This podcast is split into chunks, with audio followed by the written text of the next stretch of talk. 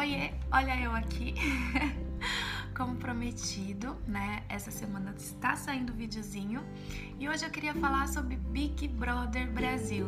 Como assim, Magda, Big Brother Brasil? Exatamente isso. Eu não tô conseguindo acompanhar, mas eu vi algumas coisas pela internet, alguns vídeos no YouTube, e me fez pensar muito sobre o transtorno narcisista. Como assim, Magda? Exatamente, o transtorno narcisista.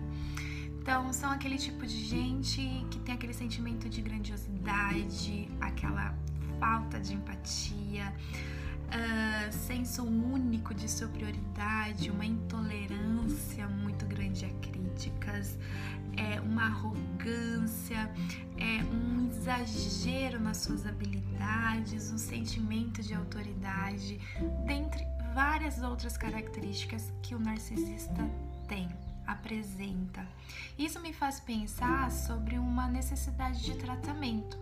Geralmente a gente olha para pessoas que estão sofrendo, que o sofrimento está exposto, como necessidade de tratamento.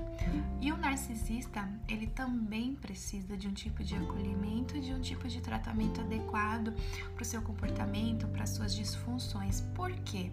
Porque isso prejudica tanto ele quanto as pessoas que estão à sua volta, suas relações, quase todas ou todas as suas relações. Então é importante a gente pensar em tratamento em tipo de acolhimento julgar menos, conhecer mais e, né, estender mais a mão, independente do tipo de situação.